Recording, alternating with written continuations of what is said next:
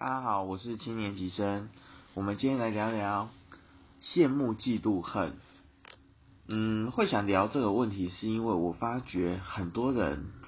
都会常常羡慕别人拥有你没有的东西，然后就会心怀怨怼，然后就觉得自己的运气很差、很背，然后就觉得说，好像老天爷都眷顾着别人，而丝毫没有善待自己。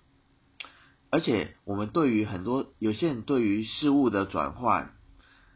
总有一种害怕而裹足不前的心态。就算前面有大好机会等着你，呃，你也会只想走最安全的道路，不愿意改变，觉得改变会让自己失去一切，也害怕失败让自己没有面子可言。每个人就算所经历的道路一样，感受也不同。不要因为别人不好的经验就套用在自己身上，别人不成功就觉得自己一定无法成功，别人的呃自己的失败成败与否，呃自己仿佛好像交由别人来书写。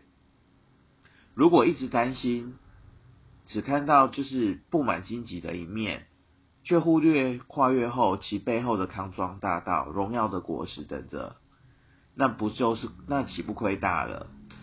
岂不是让自己一直沉浸在失败的循环、无所成就的自责里？